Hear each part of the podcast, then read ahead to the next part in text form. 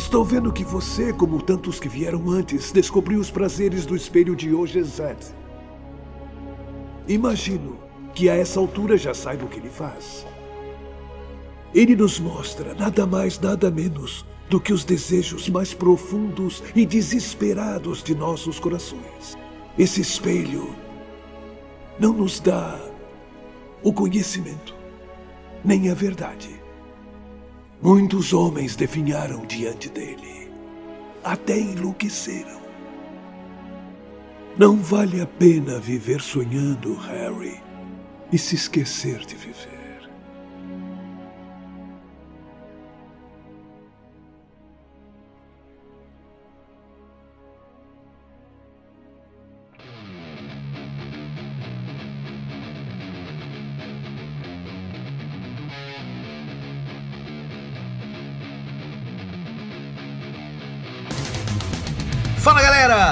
Tudo Batman?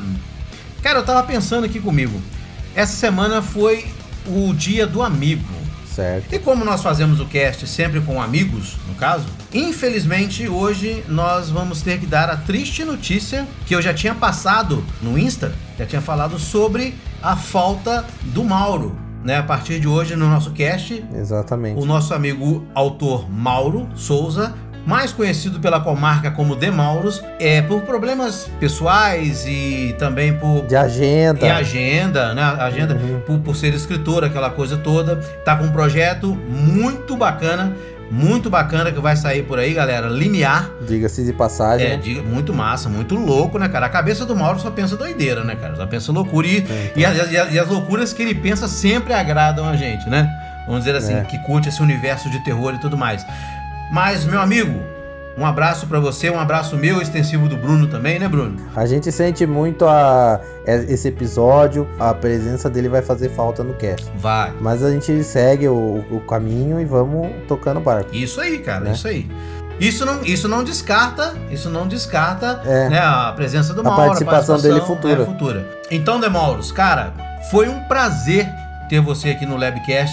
Nos nossos sete programas juntos foram muito, muito, muito interessantes, muito legais. Uhum. E cara, ó, feliz dia do amigo pra você. Eu e o Bruno desejamos.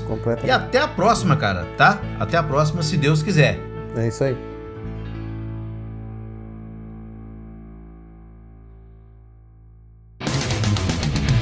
Agora, sobre o Labcast em si, o futuro, não vamos falar do futuro do Labcast.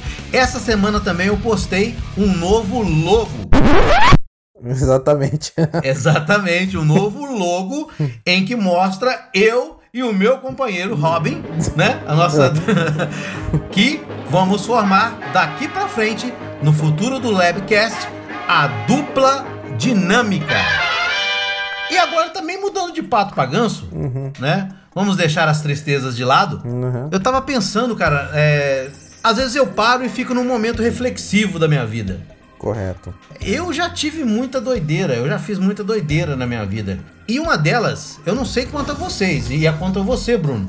Mas uma delas, cara, foi o lance de magia. Esse lance de magia, sabe? Que, que sempre. eh, Que, que, que Essa teve- coisa mística, sobrenatural, que você não consegue compreender, não consegue entender.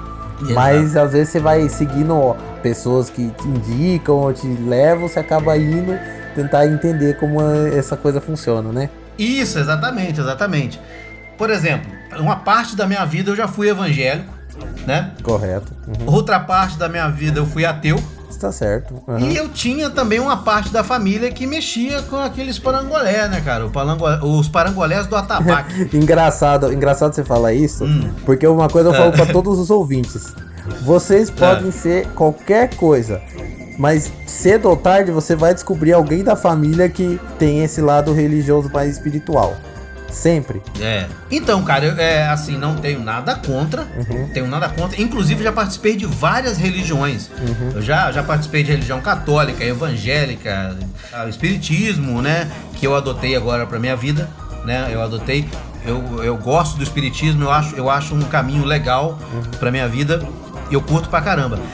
Eu tinha uma tia, cara, tia Lourdes, que Deus o tem em bom lugar, Certo. Que ela, ela era muito louca, velho. Ela era muito louca. Às vezes eu chegava na casa dela e eu sempre achei legal essa coisa do mistério, né? Uhum. O mistério.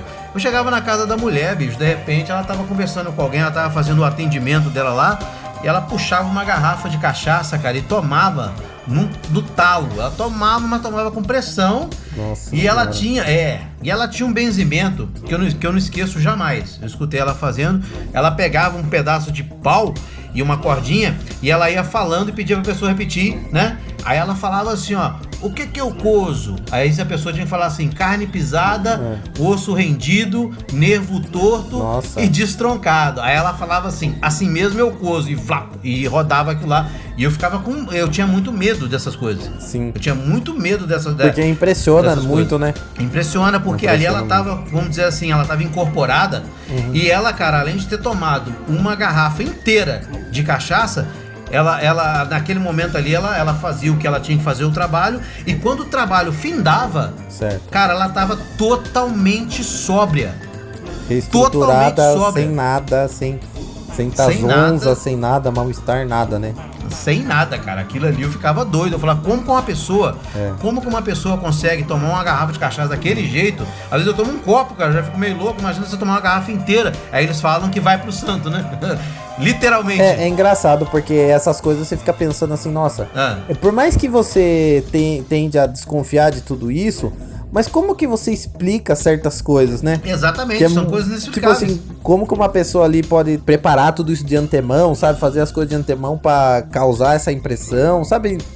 Pessoas simples, assim, que não, você não consegue explicar, né? Exatamente. Isso é um, é um real mistério. E acho que é por isso que acaba assustando a gente também. É, eu acho que isso tudo é, é- é o, é o- é o famoso dom, né, cara? A pessoa tem um dom daquilo ali. É. E eu aprendi, cara. Eu aprendi assim. Eu não, eu não acreditava em muita coisa, mas eu aprendi. A primeira, o meu primeiro caminho foi o respeito, né? Eu comecei a respeitar todas as religiões, Certo. todas, todas as formas, e eu comecei a entender certas coisas que, que antes eu não entendia. Mas que o negócio é louco, cara. Que o negócio é muito louco, cara. É muito doido a pessoa, de uma hora, de uma hora pra outra, incorporar, falar com você com uma voz estranha, aquela coisa toda, se transformar, e no minuto seguinte ela tá totalmente tranquila, cara. Aquilo eu pirava. É incrível, Eu né? pirava. Eu, particularmente, também já passei uma parte da minha vida Ah. em que eu já tive episódios parecidos. Por exemplo, no meu caso, a minha Ah. família, todos evangélicos tal, Ah. o meu pai, no caso, era católico, mas sempre foi, de um, do modo geral, um pouco mais é, religioso, sabe? Uhum. De alguma forma, sempre religioso. Mas fa- fanático ou não? Não, ninguém nunca foi fanático, nunca foi desrespeitoso. Mas tinha aquele certo preconceito com religiões alheias. Por exemplo, ah, tal coisa espiritual, muita macumbaria, sabe? Sempre teve aquele negócio. Ah, entendi. E conforme eu fui passando, é, você cresce, você não tem muito apego com religião. Você tá. Não. Criança não tem entendimento, você não consegue entender, então você cresce. E na minha adolescência, ali por antes dos. por volta dos 15, houve uma fase da minha vida em que eu cheguei a conhecer é, pessoas desse tipo de religião, que é uma religião africana, com vários Aham. que trabalhavam com espírito, era muito espiritualista e tal, isso aquilo. E é, como eu, no caso, eu na época eu não tinha um, um gato pra puxar pro rabo, né? Foi me oferecido pra mim fazer certas coisas Ah. em troco de um valor X, entendeu? E eu não tinha dinheiro nenhum, não sabia o que tava fazendo. Acabei por. Beleza, né? Cara, se eu te contar as coisas que já fiz, tipo assim, o que eu posso, assim, me, por, me inocentar ou não, porque, assim, é uma religião. Eu não sabia o qual era o propósito daquilo que estava sendo feito, entendeu? Mas eu fazia por causa do, do troco, porque pra mim que era ia pra escola, é, essas coisas não tinha entendimento. Até eu hoje é outra coisa. Pagando bem que Mas eu já fiz tem, né? É, eu já fiz coisas, por exemplo, de você ir na beira do rio e enterrar alguma coisa, Opa. subir em cima de uma árvore e pendurar um negócio, tudo assim, duas horas da manhã, passar numa encruzilhada e deixar Ah, tal o coisa. horário básico, né? Muito bom, duas horas da manhã. É. Deixar, por exemplo, uma coisa bem grande na porta de uma igreja e depois ouvir um cochicho. Esse da porta da igreja, até vou contar pra Ah. vocês. Que foi, ficou, foi uma coisa meio. Que ficou meio até meio amarga, assim, pra mim, porque foi. Eu tinha que levar um negócio na porta de uma igreja. de uma igreja lá da vila. Levei e tal. Não- mas você No não pode dia, revelar que cara, negócio é esse, né? É, não posso revelar. Tá É, bom. Pela particularidade, né? É, Quem cada sabe um com seu tá cada um. É. E levar uma coisa, né? Um, um Aham. trabalho, tal, isso, aquilo. E daí, coloquei, na igreja, coloquei lá na porta da igreja e saí. Nesse que eu saí, no outro dia, houve muito cochicho lá, não sei o que, e ficar falaram que viram um cachorro preto na porta da igreja. Louco. Enorme, enorme. Nossa senhora. E foi um bafafá. Daí eu fiquei me sentindo muito mal, né? Porque, na verdade, eu que tinha ido lá levar o negócio. E depois o pessoal falou isso. E me assustou muito isso, né? E Uhum. entre outros episódios que eu fui vendo e coisa, eu não tinha nada assim, tipo, ah, participava firmemente, eu só levava. Daí com o tempo eu acabei me afastando. Mas teve essa parte da minha vida que eu participei disso, vi coisas. Teve uma vez, por exemplo, que eu coloquei velas, assim, Ah. uma vela em cada canto do bairro. Assim, que era pra colocar. É, pegava sapo no rio e jogava dentro de um saco, assim, é. Você vê. E acabou que, que a minha vida foi mudando, o tempo foi passando e eu acabei voltando pro caminho da igreja, Uhum. que é o, que é o lugar que eu me identifico até hoje. Que eu me Certo. sinto bem, sou evangélico, Uhum. sou crente. E, mas eu tive essa, essa, essa passagem na minha vida. Só que daí eu fiquei me perguntando, Ricardo, e se nesse tempo que você passou, ou eu, Aham. e se você recebe uma carta de Hogwarts? Então, cara, se eu recebesse uma carta de Hogwarts ou 300 cartas de Hogwarts, eu acho que no meu caso não, acho que no meu caso eu receber uma só, porque seria talvez o dia mais feliz da minha vida e eu acho que meus parentes não iam, eles não iam me proibir de entrar né, na escola de, de magia de Hogwarts. Acho que até eles ficariam felizes também, né? E o assunto de hoje, como nós estamos no mês do bruxinho mais amado de todos os tempos, Exatamente. nós vamos falar um pouquinho sobre curiosidades. Eu acho que muita gente já sabe, mas o que as pessoas não sabem é que eu sou bem noob e comecei a minha paixão pelo bruxinho agora, faz muito pouco tempo. Harry Potter e a Pedra Filosofal. Brunão, chama a vinheta!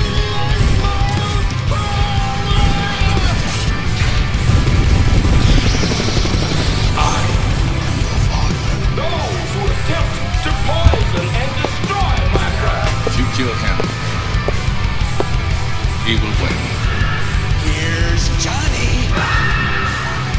This is Sparta!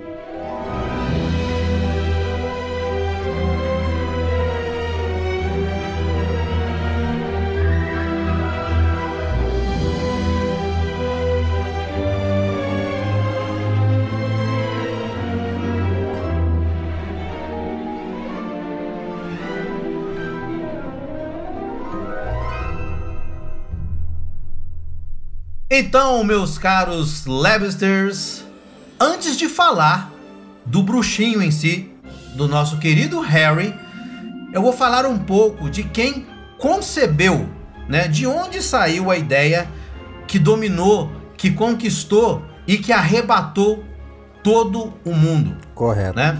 Então vamos falar um pouquinho da J.K. Rowling, que foi a criadora do Harry Potter. o nome dela é Joanne. Joanne, e ela nasceu em Bristol, na Inglaterra, Correto. em 31 de julho de 1965.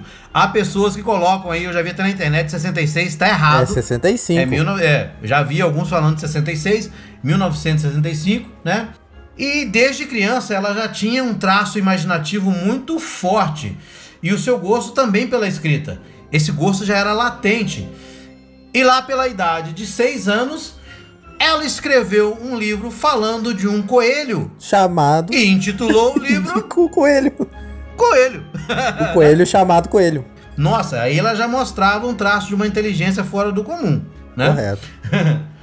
Mas o tempo foi passando e com 11 anos ela já tinha uma segunda história na cabeça. Ela já tinha o pensamento de uma história sobre sete diamantes amaldiçoados que pertenciam a sete pessoas diferentes. Correto. Tá. Então aí você já vê Né? que com 11 anos já ter certas ideias de escritura Uhum. é porque a pessoa já tem algum dom, já tem alguma magia em si que é pra escrever alguma coisa diferente, né? É claro, exatamente. Então ela já tinha aquele. Ela já, ela já estava pensando fora da caixa, né? Ela já estava fora dos padrões de, de, de uma criança tida como normal, entre aspas. Que, que às vezes só pensa em brincar e tá por fora da- das paradas. A nossa querida Joanne também, ela, ela estudou a língua francesa né, e clássica Uhum. na Universidade de Exeter. E mais tarde, o estudo dessa língua clássica ajudou bastante para ela criar ali a, a parte dos diálogos e de feitiços né, no universo bruxo. Bom, de onde surgiu a ideia de, de criar o Harry Potter? Né? Essa ideia surgiu em 1990 em uma viagem de trem que a Joanne, vou tratá-la como Joanne até ela terminar o livro. então, é. A Joanne, ela fez uma viagem de trem de Manchester a Londres, né? E a estação que ela teria, o destino que ela teria que parar, a estação de destino, era chamada de King's Cross. Isso faz lembrar alguma coisa pra vocês? A estação de King's Cross, ah, na plataforma 9 É isso aí. Né? Exatamente. Então, como ela não tinha, o mais interessante é que ela não tinha nenhum papel, não tinha caneta, não tinha nada. Então ela, ela foi pensando na ideia do livro, foi pensando, pensando durante toda a viagem, né? Até chegar a Londres. Aí lá sim, ela pôde pegar e escrever toda a história, né? Do, do bruxinho. Aí eu fico imaginando, o que será que ela pensou assim? Começou a vir na ideia da cabeça dela? Ela viu alguma figura quando ela tava do trem e pensou, viu um chapéu de bruxa e começou a pensar, será que? Pois é, uma, é, uma das coisas que durante essa viagem ela pensou, que é muito interessante, porque assim, depois nós vamos debater mais, é, talvez aprofundar mais sobre isso, mas a, a história do Harry Potter, ela tem, ela é totalmente ligada à história de vida da própria J.K. Rowling. Aham. Porque durante essa viagem para Manchester, ela, ela começou a pensar. eh, Ela tinha a ideia do livro do Harry Potter, mas a, a ideia do, do nome Potter, Uhum. ela pensou numa família, uns vizinhos, que ela brincava na casa desses vizinhos e essa família era a família Potter. Olha só que interessante. É, então. Então, pelo menos o nome Potter já surgiu nessa viagem. E aí, o que acontece? Uhum. ela, ela acabou indo para Portugal. E o motivo dela ter ido para Portugal foi uma coisa até meio trágica. É que a mãe dela tinha falecido de esclerose múltipla. E chegando lá, em Portugal, uma coisa interessante de Portugal, vou falar daqui a pouco. Chegando lá, ela trabalhou como professora de inglês. E aí ela conheceu o primeiro marido dela, né, com quem ela teve uma filha chamada Jéssica. E isso aí foi por volta de 1993. Uma coisa que eu queria falar a Exatamente. respeito de, de Portugal, Uhum. eu estive em Portugal, cara. Bruno, cara, eu visitei a, facu a faculdade que foi uma das inspirações da J.K. Rowling, Aham. é a faculdade de Coimbra. Eu entrei dentro da faculdade de Coimbra. Cara, aquelas bibliotecas que aparecem no filme da Pedra Filosofal e depois em Hogwarts durante os, os outros livros, cara, eu vi aquilo tudo, cara. Parecia que eu tava vendo, né? Eu tava dentro de um filme do Harry Potter. Entendi. Porque ela se inspirou, inclusive nas roupas, nas vestimentas né, do, de, de bruxo, ela se inspirou nas, nas roupas da faculdade de Coimbra. Cara, e eu vi aquele pessoal andando, me veio na cabeça. Correto. É, cara, eu fiquei assim. Eu, eu- cara, chegou. é, a- apesar de ainda não estar totalmente ligado ao Harry Potter, eu falei, gente, parece com o filme do Harry Potter, parece que é filme do Harry Potter. O pessoal se veste igualzinho aqui em Coimbra. Cara, foi, foi lindo, lindo. As, as bibliotecas são maravilhosas, que também foram inspiradas. Ela se inspirou nas bibliotecas de Coimbra e nas roupas dos alunos de- da Universidade de Coimbra. Então, cara, isso aí foi, foi muito louco. Bom, continuando, né?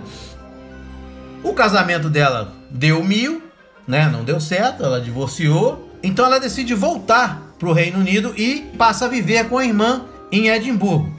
Nesse tempo, nessa fase, ela já tinha escrito três capítulos de Harry Potter e a Pedra Filosofal. E vale ressaltar que nesse Ah. casamento que ela, ela te- teve esse divórcio, ela passou muitos problemas assim de alguns de violência domésticas que, que ela relata, Sim. maus tratos, agressões. Então foi uma coisa meio conturbada Ah, também. é, né? não foi uma coisa legal, né, cara? Não foi uma coisa legal, não foi um. Um divórcio nunca é legal, mas, tipo assim, tem alguns fatores que pode complicar, né? Às vezes pode terminar amigável, né? No caso dela, não foi. É, Infelizmente. Então. Né? Infelizmente.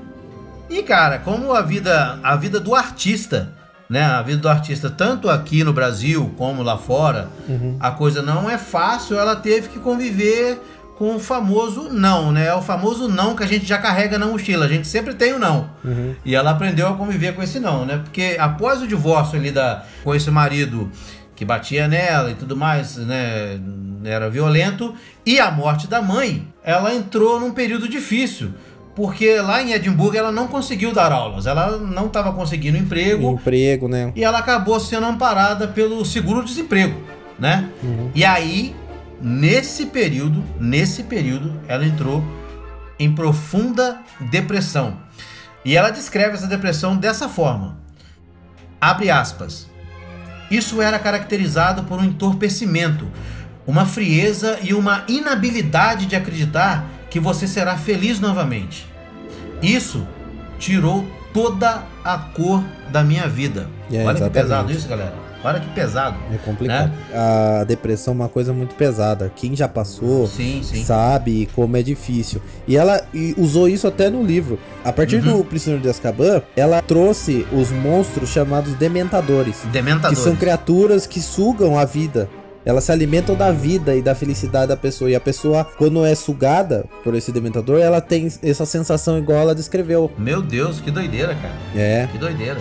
Mas ela, é, como ela, aí depois disso ela foi, ela passava os dias cuidando da filha, né? Tanto em casa com, quanto em pubs. É, então, depois que ela cuidava da, da menina, chegava de noite, a menina dormia, dela levava ela pra um, num pub, num café perto da casa dela, e lá que ela continuava escrevendo os livros do Harry Potter. Sim, sim. Ah, no, no meio disso tudo, ela finalmente ela acabou um manuscrito do primeiro livro da saga, que é o que nós estamos falando, Harry Potter e a Pedra Filosofal. E aí o que, é que ela o que, é que ela pensou nessa, nessa, nessa época? Bom, ela decidiu enviar os três primeiros capítulos para algumas editoras ali e tal.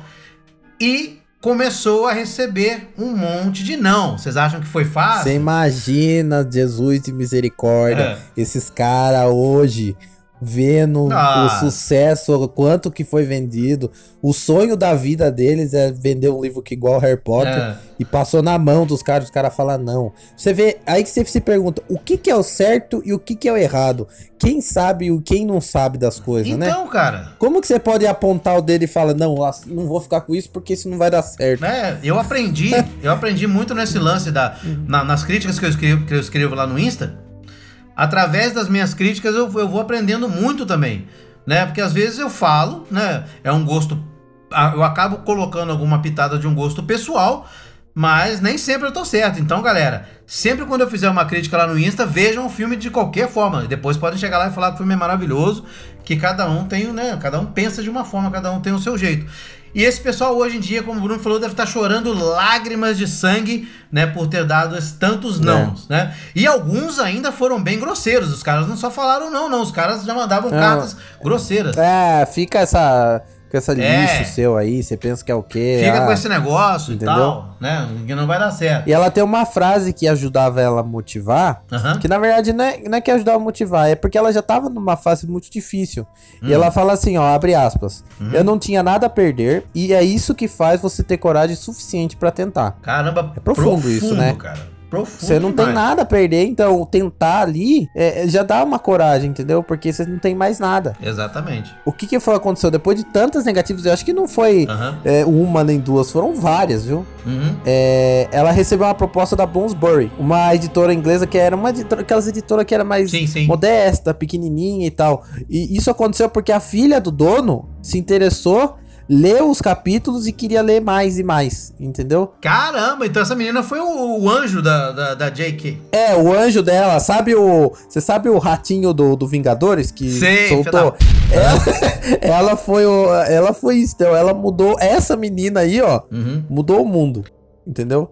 E, daí, e sabe o que aconteceu? Depois que foi lançado, Ah. os caras Hum. que recusaram ainda falou que achou que não ia ser um grande sucesso. Aquele velho conselho, tipo, você nunca aposta tudo naquilo que você acredita. Sempre tem um pé atrás em alguma coisa, tal, isso, aquilo. É, vai de cada um, né? É. Complicado. E complicado. aconteceu que em 1997, Harry Potter e a Pedra Filosofal acabou sendo lançado. Uh, Entendeu? Para o nosso deleite e prazer. Então teve essa questão também do nome, porque o nome dela mesmo era Joanne Rowling. E ficava esquisito pra, pra colocar como é, autora do livro e tal, isso aquilo. Então ela decidiu usar o K, porque era Uhum. uma sugestão de um dos editores, porque tem aquela questão ainda de ser escrito por uma mulher e tal. machismo, né? Ba- Por é um machismo, a gente machismo. não pode descartar isso. né? É. K vem de Kathleen, Uhum. que é da sua avó paterna. Então ela decidiu colocar J.K. Rowling, entende? Massa. Então J.K. Rowling. Ainda que a ideia, Bruno, seja machista, É. eu acho que realmente o nome impactou mais. Correto. J.K. Rowling. E o resultado é é aquela coisa mais impressionante que a gente conhece. Uhum. O livro vendeu no mundo inteiro mais de 120 milhões de cópias. A saga completa vendeu mais de 500 milhões de cópias e foi traduzido para mais de 50 idiomas. Caramba. Então, se tem, um, tem um- uma lista de best-seller de 100 livros e best-seller do mundo, tá lá, os Harry Potter tá lá. Porque não tem, é incomparável. E nesse interim da vida dela, na- só na saga Harry Potter foram escritos sete livros, né? Então vamos lá. Harry Potter e a Pedra Filosofal Sim. foi o primeiro. Harry Potter e a Câmara Sim. Secreta. Harry Potter, o Prisioneiro de Azkaban. Harry Potter, o Cálice de Fogo. Harry Potter, a Ordem da Fênix. Harry Potter, Enigma do Príncipe. Harry Potter e as Relíquias da Morte, certo? Certo. Também teve alguns livros que ela escreveu em paralelo relacionados ao mundo de Harry Potter, que é Animais Fantásticos e Onde Habitam, Uhum. que na verdade esse é um livro mais parecido com o livro didático que é entregue aos alunos da escola, que é para que fala sobre os animais mágicos do mundo, entendeu? Sim, e sim. ela escreveu como com o codinome do autor Newt Scamander, que na verdade na história, no mundo mágico, Newt Scamander foi um aluno que mais explorou esse contexto de animais mágicos e estudou mais a fundo. E também ela escreveu um livro chamado Quadribol através dos séculos, que é a história do quadribol, como surgiu, como foi, entendeu? Inclusive eu vou abordar aqui uma. um- E ela também escreveu os Contos de Beetle o Bardo, que é uma história de contos, tipo contos de fadas, só que no contexto do mundo bruxo. Ah, sim. Após isso, ela escreveu alguns outros livros, como Morte Súbita, O Chamado do Cuco, Bicho da Seda, Vocação para o Mal e Branco Letal. Esses são os últimos escritos dela.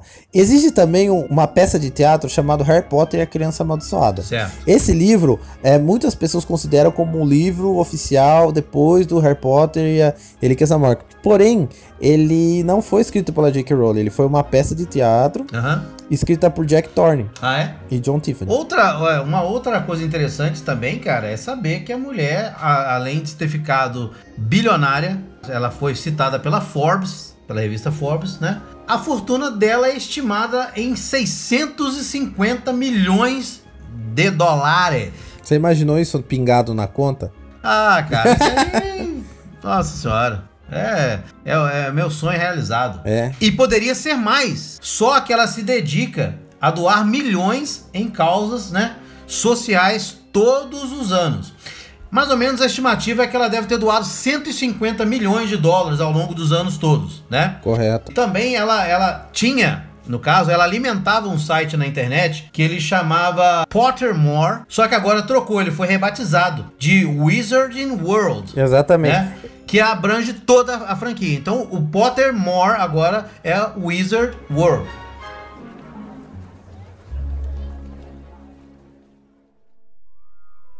Bom, então agora chegou o momento da gente falar do primeiro livro e do primeiro filme do Harry Potter, que é Harry Potter e a Pedra Filosofal. A gente vai contar um pouquinho, falar algumas curiosidades, né, sobre o nosso bruxinho. A capa, quando você pega o livro, né, a primeira Uhum. vez, ela é muito bonita. Ela é ilustrada inteira, com tanto capa como contracapa. Certo. E a lombada do livro, ela é a continuação do desenho. Então, se você abrir o livro ao contrário, a, a capa contra capa, a lombada e aquelas duas linguetinhas, é um desenho só. Nossa, legal. É totalmente inteiriço, né? O desenho. Nossa. Inclusive, o Harry Potter ele teve várias capas que foram negadas, capas diferenciadas Uhum. da mesmo ilustrador, só que assim com cenas do filme diferente, é, em quadribol, etc, etc e tal. Ali o nome Harry Potter já vi que ela é feito, parece assim, uma cor mais metalizada, Aham. que assim a gente já, já se impressiona com o brilho da na luz, assim, o livro é bonito demais. Nossa, que legal, legal.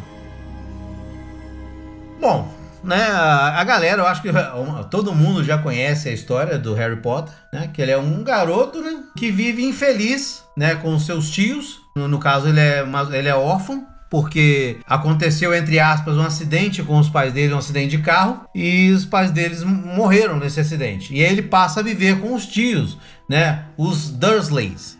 No começo do, do filme, do livro, os tios Dursley, eles viram numa cidade fictícia chamada Little Winding, Rua dos Alfeneiros. Rua dos Alfeneiros. E o, o tio e a tia dele, que é o tio Walter e a tia Petúnia, eles são pessoas normais que, citados no, na história do Harry Potter, são chamados de trouxas. São pessoas que não possuem nenhuma Ah. habilidade em magia, pessoas comuns. Eles são chamados trouxas. e os tios dele o tratavam muito mal ele. Sempre trataram muito mal e ele nunca entendeu o porquê. É, para quem não sabe, no livro, esse maus tratos que ele sofre com os tios, ele é mais retratado, é mais assim, Acentuado, né? mais acentuado do que no filme. No filme ele é mais meio que passado meio que por cima, no livro ele é mais intenso. Sim. Existem mais coisas que Com acontecem. Aham. né? Entendeu? E não só é, o fato dele usar as roupas do primo, é, jogar ele pra dormir embaixo da escada, sabe? Ele não ganhar presente nenhum, ser maltratado, tal, isso, aquilo. Certo. Porque, é, de certa forma, os tios já sabiam Eles já sabiam, é. dessa condição dele, dele vir de uma descendência de bruxos, né? E eles queriam a todo custo que ele não se ligasse a esse mundo, não descobrisse nada e tentasse ser normal. Só que se eles queriam fazer isso, brigando com ele foi mais errado, né? Ah, com certeza. Com certeza. Os Dursley, ele tinha um filho chamado Duda, Aham. que ele atazanava o Harry Potter de todo jeito. É verdade. Ele enchia o saco dele, tudo isso aqui. E ele era bem mais gordo. Então as roupas dele que eles pegavam do Duda e davam pro Harry Potter, ficava uma roupa enorme. Então eles usavam uma calça maior que ele. Tipo, tem. Se você prestar atenção no, no, no filme, é, você vai ver que a calça dele é muito maior que ele e tá amarrada com o cinto, fica tudo desbeiçada, a Aham. camiseta vai lá na- no joelho e etc. E assim eles iam vivendo, ele não entendia e tal. Só que assim, de vez em quando acontecia coisa muito estranha com o Harry Potter, coisas que ele não conseguia explicar. Sim. Como por exemplo, no segundo capítulo do livro, nos é apresentado o seguinte título: O vidro que sumiu. Num dia do aniversário do Duda, eles iam sair pra comemorar. E no livro é assim: é, eles iam levar o Duda ao zoológico. Só que eles não queriam levar o Potter de jeito nenhum. Só que também não tinha ninguém pra ficar com ele. Deixar ele sozinho na casa seria uma coisa terrível. Não iam deixar de nenhum. Então eles resolvem levar ele. E o que acontece é que ele acidente. Ele chega lá no zoológico e ele percebe uma coisa esquisita: que ele fala com a cobra e a cobra responde, Aham. né? Aí acontece aquela cena que todo mundo conhece, o Duda empurra ele, aí ele fica bravo e o vidro some e o Duda cai dentro da coisa e a cobra escapa. Certo. E ainda agradece o Harry Potter, né? Então essas coisas estranhas não são de primeiras a acontecerem, né? Mas ele nunca deu bola pra isso, né? Até que um certo dia, do nada, surge uma carta. Uh. Uma carta estranha endereçada para o Harry Potter. E as coisas começam a mudar. Por quê? Não, a carta, além de ser endereçada para Harry Potter, dizia exatamente qual cômodo da casa em que ele estava. Eu, achava, eu achei incrível, eu achava incrível aquilo. É. Não era só a carta, a carta endereçada ao Harry Potter, na Rua dos Alfeneiros, na parte de baixo ali da, da escada, não sei o que. da escada, armário embaixo da escada. É. E o tio Walter, quando pegou aquela carta, Aham. Ele já imaginando o que poderia ser, ele ficou irado. Ele já jogou, tacou fogo. E como o mundo da magia é um mundo implacável, começaram a surgir muito mais cartas. E começou a virar um inferno. 10 cartas pela caixinha de correio. Massa. Depois voava carta pra janela. Inclusive na versão estendida, tem uma cena em que a tia Petúnia tá abrindo ovos e as cartas saem de dentro dos ovos. Que isso, é Ela tá mesmo? tentando fazer. É, é verdade. Aí de repente aquilo começa a tomar um inferno. As corujas levam as cartas do, do, do mundo dos bruxos, transportam as cartas, começaram a dominar a casa, tá pra todo lugar. Até que uma hora o tio Walter fica doido e começa a pregar a casa inteira. E começa, em- mesmo assim, eles estão num belo domingo. Domingo não tem correio, né? É. A- começa a chover, carta arrebentar tudo. Aí eles pegam e saem disparada. Fogem. Ele não aguenta. Ele tá vendo aquela ameaça daquilo que eles mais temiam acontecer. Exatamente. Eu, eu, eu fiquei assim, muito impressionado com o filme. Achei que o filme, como você falou, pulou algumas partes ali no, de, de começo, Sim. mas eles conseguiram ser bem fiéis, cara, à proposta. Né, em, em termos de atuação. Ficou muito fiel, cara. Nossa, o Daniel Radcliffe como, como Harry Potter, cara, não tem outro. Eu acho que. Não sabe, tem outro, é, encaixou perfeitamente. É. Cara, não tem, não tem outro. Então, Nessa, é engraçado que nessa parte do livro, quando os tios fogem pra não, pra não ter contato com essas coisas, porque eles sabem o, a iminência do, do que vai acontecer, eles não vão direto pra aquele lugar do filme, eles passam pra outro lugar, eles dormem numa pensão, chega nessa pensão, tem carta do Harry Potter lá também, com o endereço da pensão Ah. também, aí eles saem correndo e daí eles acabam parando naquele lugar. que é uma ilha, né, cara? Uma ilha, um um lugar bem inóspito. Aí quem que aparece? Eles lá achando que é tudo lá que aparece pra um ser de 2 metros, 3 metros e meio de altura, gigante, enorme, e derruba a porta. Nosso querido Hagrid. E é ali que é o, é o momento chave do filme, da história, em que o Hagrid conta ao Harry Potter e contesta os tios pela história que foi revelada a ele sobre a vida dele. Exatamente. De onde ele veio, quem são os pais, o que aconteceu, né? E ele vem, ele olha bem pro Harry e fala aquela frase que o filme até para. Você é um bruxo, Harry. Ah, isso mesmo. Ele fala bem Muito assim. bom. Aí ele, eu não posso ser um bruxo, eu sou só Harry. Só Harry, né? Daí ele fala, você nunca fez nada de estranho acontecer, nada aconteceu diferente pra você, daí ele para pra pensar assim, Uhum. né?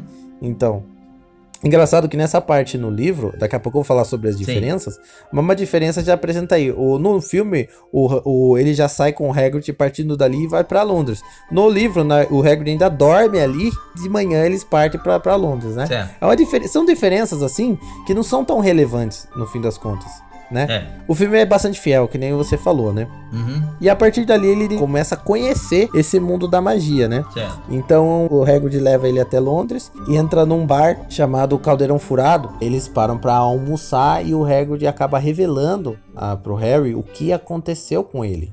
Meio temeroso sobre o que ele ia contar, Ah. mas ele acaba revelando que os pais deles eram dois bruxos é, conhecidos no mundo da magia e existia um bruxo das trevas muito mal chamado Lord Voldemort. Que esse nome é um nome até poderoso, né? O jeito que, que foi citado. Sim. Lord Voldemort. Ele assassinou os pais do Harry. Só que quando ele foi matar o Harry, ele aconteceu alguma coisa que ele não conseguiu. E o Harry ficou vivo e os pais dele morreram. E ele teve que morar com os tios dele. No caso, a tia Petúnia é irmã da mãe do Harry. O caldeirão furado, logo quando você vê pelo filme, você vê que é tudo fechado, escuro. O, o fundo dele é uma passagem para o, o chamado Beco Diagonal. Que na verdade é, são, é um lugar mágico, uma travessa mágica, onde tem várias lojas, comércios do mundo mágico, né? Ainda toca aquela música Aham. que fica marcado na cabeça da gente, né? E ali, quando você Isso, vê aquilo, o impacto que causa na gente é tão grande, porque você vê todo aquele mundo mágico, as coisas voando, flutuando, é, vassouras, roupas, animais, é, tipo sapos, corujas, coisas totalmente diferentes. E aquele monte de gente andando pra lá e pra cá. E coisas incomuns que seria pro Harry, começam ele ver como uma coisa mais comum, que são pessoas vestidas diferente, pessoas mais altas, mais baixa, entendeu? É, duende, gnome, Aham. etc. E nesse beco diagonal também, eles se deparam com a loja do Olivaras, que é uma loja muito famosa por vender as varinhas dos bruxos. Entendeu? Os bruxos, eles usam varinhas para soltar os seus feitiços. Porém, tem muita gente que acha que as varinhas são a, arma da magia. Só que na verdade as varinhas, elas são um canalizador da magia do bruxo. Tanto que alguns você depara na história bruxos que fazem magia sem varinha. Então a varinha serve para um, um potencializador da magia do bruxo em si, Uhum. entendeu? Então a- é por isso que fala que a varinha escolhe o bruxo, né? Ah, entendi. isso, isso é uma coisa que todo mundo fica claro para todo mundo. A varinha escolhe o bruxo. Aham. Ela que se adapta e se escolhe, então ela canaliza aquele, aquela magia do bruxo e dispara pela varinha. Sim. Entendeu? E aí sim a história vai continuando. Depois é apresentado pra ele Gringotts, o banco dos bruxos, onde as- os bruxos guardam seu dinheiro, né? Que é, é guardado por duendes mágicos, né? Que, que você vê que é, nossa, é um lugar ab- absurdo, né? Sim. E logo depois ele Aham. descobre também que os pais dele deixou uma boa grana, que isso ajuda bastante, né? Isso. Não é uma fortuna, assim, Senhor da Misericórdia, mas é uma boa quantidade pra ele, pelo menos, dá pra gastar algumas coisas, entendeu? E aí, que nesse momento, há uma pequena abertura para o ponto fundamental da história. Que o Hagrid entra num cofre, pega uma, um embrulho estranho Uhum. num determinado cofre e diz que é assunto sigiloso de Hogwarts, né? Muitos não, muitos ficaram na dúvida, mas aquilo sim realmente era a Pedra Filosofal. Uhum. A Pedra Filosofal estava guardada em Gringotts e com esse intuito de achar que não seria tão seguro, o Hagrid foi buscar para deixá-la em Hogwarts, né? Partem dali e o Harry encontra a famosa no mundo bruxo plataforma 9 3 quartos ou plataforma 9 e meia, né? O que que acontece? Nos livros você conhece ela como plataforma 9 e meia, né? 9 e nos filmes mesmo. aparece como plataforma 9 3 quartos. Por quê? Porque na tradução do livro, a brilhante adaptação exatamente. cultural e tradução Exatamente. do livro, É. como o Harry Potter e a Pedra Filosofal tava sendo assim, a faixa indicativa dele é mais pra crianças, adolescentes, Aham. ficava uma coisa estranha, porque a criança ali nem sabia a fração, ia falar 9 3 quartos. É. Fica mais fácil falar plataforma 9 e meia, né? Muito interessante isso que você falou, cara. Muito interessante. Uma curiosidade muito que eu vou falar agora, Uma curiosidade É, muito curiosa, né? muito curiosa, né? É, Tem gente que pergunta: existem outras plataformas? Sim, existem outras plataformas Sim. que são abertas geralmente para eventos especiais, por exemplo, a Copa Mundial de Quadribol. Ali é aberta outra estação para levar o trem até o local, entendeu? Outras plataformas, entendeu? Então não é só o expresso de Hogwarts. Sim, sim. E dentro do trem que ele vem conhecer o seu amigo, ruivo, pobre, fudido, Ronald Weasley, né? O nome dele é Ronald, mas é- ficou chamado como Ron, Ron Weasley, ele fala. Para os íntimos Né? é Rony. O Rony, Rony. Ron Weasley. E também acaba dando uma aparição ali da sua, o que viria a ser sua melhor amiga, Hermione Granger, né? Uhum. Cara, eu- é, só pra dar uma- um, um parênteses aqui. Cara, eu sou muito fã. Eu sou muito fã do Rupert Grint, Ah, que faz o que faz o, o nosso Ronald. Ele foi o alívio cômico necessário, cara, pra, pra franquia Harry Potter. O Rony soube quebrar o gelo de uma forma assim espetacular, cara. Espetacular. Eu acho que o trio ali é espetacular. exatamente. né? O Harry Potter, a, a Hermione É. e o próprio e o próprio Rony, no caso. Mas assim, foi foi casou, casou porque a trinca ficou perfeita. É. E até chegar na escola, eles foram lá comendo e se divertindo. Sim, sim. É, você a- a- mostra pra gente aqueles sapos de chocolate, aquelas feijãozinhos de todos os sabores, que você fica, nossa, como será que é isso, né? Apesar de ter sabores lá, é cera de ouvido, essas coisas e etc. Na na Comic Con, cara, na Comic Con Experience, na do ano passado a gente conseguiu comprar os feijões, cara. Ou e realmente, cara, realmente os feijões têm sabor de cera de ouvido, tem sabor de terra, tem sabor de minhoca. Ô, louco, senhor da Claro, agora. é muito doido, cara. É muito doido. A gente conseguiu comprar, mas nós não conseguimos ainda entrar dentro da, da- do caso, né, da casa, do castelo do, É, de. Hogwarts que é, que é montado. que é Porque não tem como, cara. A galera, a galera Domina, vai né? e vai pra isso. É, nego, é, é igual a fila do, do NPS. O nego chega desde o começo e vai até o final. Você não consegue entrar, cara. Eu não consegui ainda. Espero que um dia consiga. Exatamente. É, e depois que o trem para na estação, eles são recepcionados pelo Hagrid e ele caminha todos os alunos a uns barcos. É engraçado, todo mundo pergunta, né? Mas por que, que os barcos só aparecem no primeiro? Porque na verdade a entrada primeira do- dos alunos do primeiro ano, Aham. eles dão entrada com os barcos, né? E Ah, quando tá. você se forma em Hogwarts, como um- uma forma de fechar o ciclo, eles saem do castelo através dos barquinhos também. Ah, Entendeu? sim. Mas os restos do ano eles vão com testralhos ou vão pela carroça até, até a escola. Carros voadores. é, carros voadores também, né? É. Não fazendo cagada também vai, né? Vai. Aí se, é, exemplo, de cara você vê que o Hogwarts é um castelo enorme. Uhum. Hogwarts, na verdade, tem gente que não sabe, mas Hogwarts é uma junção de duas palavras. Hog, que seria tipo é, javali ou porco, Aham. e Warts, que significaria verruga, né? Aí tu fala, Uhum. nossa, que coisa estranha. Verruga? Mas Por que verruga? É verruga de porco, no caso, né? É, verruga. E por que esse nome verruga de porco? Porque uma das fundadoras do, do- de Hogwarts, uma vez teve um sonho Ah. em que ela tava correndo em cima de um javali. E ela associou isso Sério? e achou que o nome ficaria legal, é. E logo chegando no Hogwarts, o castelo, além dele ser enorme, ele comporta uma quantidade até que eu diria modesta de alunos, pelo tamanho que ele é apresentado. Exato. Pra você ver que o mundo não é ali de, de, de, de- Hogwarts, ele é feito exatamente só pra quem tem essa vertente em magia. Hogwarts, ele é uma escola pública, Uhum. ela não é uma escola privada pros bruxos, entendeu? Ela é mantida pelo Ministério da Magia. Existem outras escolas pelo mundo? Existem 11 escolas bruxas pelo mundo. Porém, hoje já foram é, só foram reveladas sete escolas. Sete. Quatro escolas ainda estão ocultas, né? A autora nunca se pronunciou e falou mais a respeito. Aham. Mas existe uma, uma escola de magia no Brasil. Uau! Ela se chama Castelo Bruxo, fica na Amazônia. Muitas pessoas questionam se ela pegou isso de, por exemplo, lenda de, de pirâmide, da pirâmide da Amazônia, a pirâmide dourada, caminho de Eldorado, todas essas questões que envolvem um mistério na Amazônia, que existe uma pirâmide de ouro, tal, isso, aquilo. Aham. Então ela acho que pegou a gancho disso pra criar o Castelo Bruxo. Hum. Galera, vocês estão notando que esse cast quem tá dominando é o Brunão, né? O cara saca. Não, é que é o cara é saca. E eu, pô, eu tô aqui batendo palma, cara. Tô batendo palma, tô adorando. E, e chegando no. Os alunos do primeiro ano centro, eles jogam ver quatro mesas extensas, lotadas de alunos. E já dá pra perceber que há uma separação, né? Uhum. E essa separação, a gente é determinado de casas. Hogwarts é dividido em quatro casas. Grifinória, Sonserina, Corvinal Lufa, e lufa. Lufa-Lufa. É. E cada casa não é só caracterizado assim por só por separação. É, são separação por características mesmo, né? Sim. E essa separação é feita por um chapéu seletor. Esse chapéu sele- seletor é um chapéu antigo, Sou fãzaço assim, dele também. milenar. É, ele no livro é, é curioso porque ele canta um- um- uma canção. Exatamente. Todo ano ele canta uma canção Isso. e no filme é cortado isso, mas ele canta uma canção e faz a seleção dos novos alunos do primeiro ano.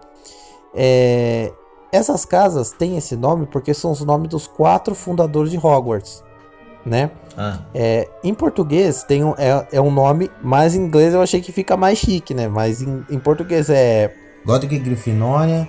Rowena Corvinal, Helga Lufa-Lufa e Salazar Sonserina. E engraçado que eles criaram esse chapéu seletor, ele era do Godric Grifinória, esse chapéu seletor. Ah, Então eles ficaram pensando como que a, vão ser, a gente vai selecionar os alunos depois que a gente morrer e tal, como que vai ficar? Então cada um deles depositou um pouco da sua personalidade no chapéu sim. e um pouco da sua magia perpétua, né, que, é, que ia ficar através dos tempos. Então o chapéu seletor, ele seleciona as pessoas conforme a sua, a, a sua habilidade, ou as suas características emocionais práticas, né? Aham. Então, por exemplo, os membros da Grifinória são aqueles selecionados que são mais por coragem e lealdade. Os da Sonserina são por membros que são mais ambiciosos, calculistas e orgulhosos. O da Corvinal é daquelas pessoas que têm mais capacidade intelectual, ou mesmo os que são mais inteligentes, sabe? Aqueles que estudam mais, Sim, sim. são os, os mais inteligentes mesmo. E a Lufa-Lufa são as pessoas mais gentis, pacientes e tolerantes, entendeu? Que legal. E o chapéu seletor, ele- o aluno senta, ele coloca na cabeça e ali ele vai ler os, as emoções, todo para escolher uma casa. Só que também tem uma questão muito importante, que também pesa a escolha do aluno. Se ele já tiver um con- conhecimento prévio, como os pais dos alunos contam um pouco de Hogwarts, como é, as casas e tal. Aham. Então o chapéu seletor também leva em conta a sua escolha, que é o que acontece com o Harry Potter. Ele Sim. insiste em colocar o Harry Potter na Sonserina. O porquê disso, vocês vão saber acompanhando mais pra frente os nossos casts da sequência. Ô, Porque ele verdade. queria que fosse a Sonserina. Aham. E o Harry Potter toma a escolha de querer estar na Grifinória. Mesmo ele não sabendo exatamente, pela fala do Rony, que não tem um bruxo mal que não tenha virado Sonserina, o desejo dele é de ser bom e ele não quer participar da Sonserina, Certo. né? Não é uma regra que a pessoa vai ser mal, são apenas o orgulho e as Aham. emoções, né? E ali ele é in- iniciado na Grifinória junto com o Rony Pode crer. e a Hermione. Ali começa o ano letivo dele em Hogwarts. Pra ele é tudo novo, tudo maravilhoso, ele não sabe nem o que espera, né? E aí, conforme vai passando, começam as aventuras do filme e esse contexto da Pedra Filosofal. Eles caem em muitas aventuras, muitos mistérios, coisas incríveis acontecem e também nos é apresentado uma coisa nova, que é assim que deixou todo mundo de cara, que é o quadribol. Quadribol, eu falar Né? isso Que é o esporte, o esporte praticado pelos bruxos, né? Aham. parecido com o futebol que a gente conhece, mas é feito com uma vassoura, né? Ah. Existem várias bolas que, diferentes, tem que jogar a bola através do arco, marca ponto e tal, isso aquilo. E existe uma bolinha especial chamada pomo de ouro. Esse pomo de ouro, ele se torna especial pro Harry Potter Aham. Quando ele se torna apanhador da Grifinória, que é uma posição no jogo, ele no primeiro jogo ele já consegue apanhar ele e fazer a Grifinória ganhar o jogo. Esqueci até de falar que ele recebe ali pra de presente uma Nimbus 2000, Nimbus 2000, é. que é uma das vassouras, a vassoura mais rápida que tinha no momento. Uhum. Infelizmente, nos filmes futuros, ele não foi tão abordado, mas nos livros ele sempre tá presente. Ah, é? O quadribol, né? Inclusive, até saiu os jogos do Harry Potter, um deles é só de quadribol do GameCube, Uhum. né? Pra pessoa que gostou. Então, todo mundo jogou o Harry Potter do PlayStation 1 lá e lembra dos desafios do quadribol do PlayStation 1, que você tinha que passar através de arcos, assim, pra capturar o pomo de ouro. Uma curiosidade sobre o pomo de ouro é que, assim, na verdade, nem sempre o quadribol foi usado um pomo de ouro, Ah, né? Antigamente, há muito tempo atrás, é, nos primórdios da- do quadribol, se usava um pássaro é mesmo? chamado pomorim de ouro. O Morim? É, que era uma, ela, era, ela era uma ave, assim, pequenininha Aham. E cheia de pluma dourada. Ah, sim. Então eles ca- o soltavam, o passarinho capturavam. Só que toda vez que eles usavam, capturavam, ele acabava morrendo.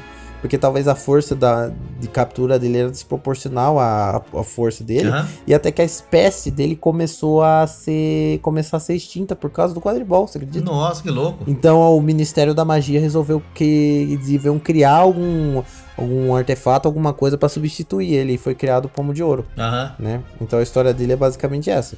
Então, seguindo o filme, depois do quadribol, na escola também tem muitos professores e diversos tipos de matéria também, né? Ah. Você, você, percebeu, né? Uhum. No livro relatam outras matérias diferenciadas que não aparecem no contexto do filme. E o diretor da escola de magia é justamente aquele bruxo barbudo que aparece no começo, o Alvo Dumbledore, Aham. né? Um senhor interpretado pelo Richard Harris, né? Muito bem Que faz um papel excelente, excelente o Richard Harris. Aham. A vice-diretora chamava Minerva McGonagall, que também aparece no começo do, do filme como gato que transforma no- nela, né? Ela se transforma num gato. Aham. Ela é interpretada pela Meg Smith, também excelente atriz. né? Excelente, excelente. Diversos filmes fodas. E um desses professores também, que é o que chama a atenção do Harry, é o Severus Snape, um professor assim que tem um, um semblante muito rígido, muito nervoso e de cara se mostra ser antipático com, com ele, né? Ah, ele não entende por quê. dele, cara. Puta, É, a interpretação do Alan Rickman, na verdade, né? Saudoso Alan Rickman. Temos uma história muito complexa, pesada, fundamental para a história com o Severo Snape. que A gente Uhum. vai contar também nos casts futuros. Sim. O que faz a história dar continuidade é o fato da inquietação dessas crianças. O fato delas serem tão inquietas e querem descobrir e descobrir mais. E o ano letivo passa, para quem não sabe também, o ano letivo ele não é assim, começo de janeiro e vai até até o final do ano, ele passa pra frente da metade do ano e ele termina no outro ano. É, então ele é começa da metade pro outro ano. Primeiro de setembro. Exatamente, começa em setembro e vai até vir o ano. Então, o Natal, as crianças vão, vão voltam para casa ou ficam na escola. A escola também oferece o Natal para quem não pode voltar para casa, etc. E num desses natais, o Harry acaba ganhando um presente que é a capa da invisibilidade. Muito fera. Muito show. Muito fera também, uma, uma coisa que faz é muito importante na história, pra frente a gente também vai contar. E essa capa serve muito pra eles fazer essas traquinagens deles de sair à noite, querer descobrir as coisas. Eles usam muito a capa da invisibilidade, né? Aham.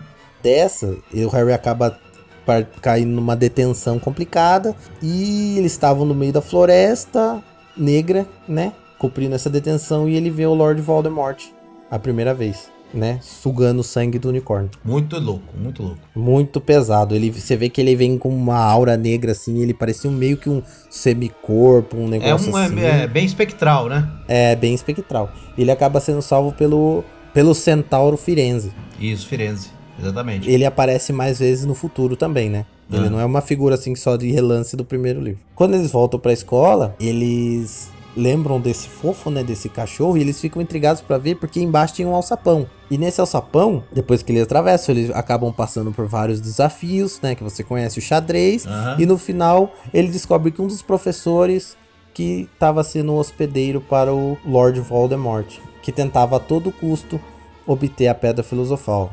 Pra quê? Pra poder recuperar seu corpo e voltar a ter a sua vida. E ali ele acaba tendo esse embate com o Harry, e o Harry acaba vencendo, né? Como todo mundo conhece, e a história do filme acaba, né? Eu achei fantástico, assim, não tem o que falar, é incrível.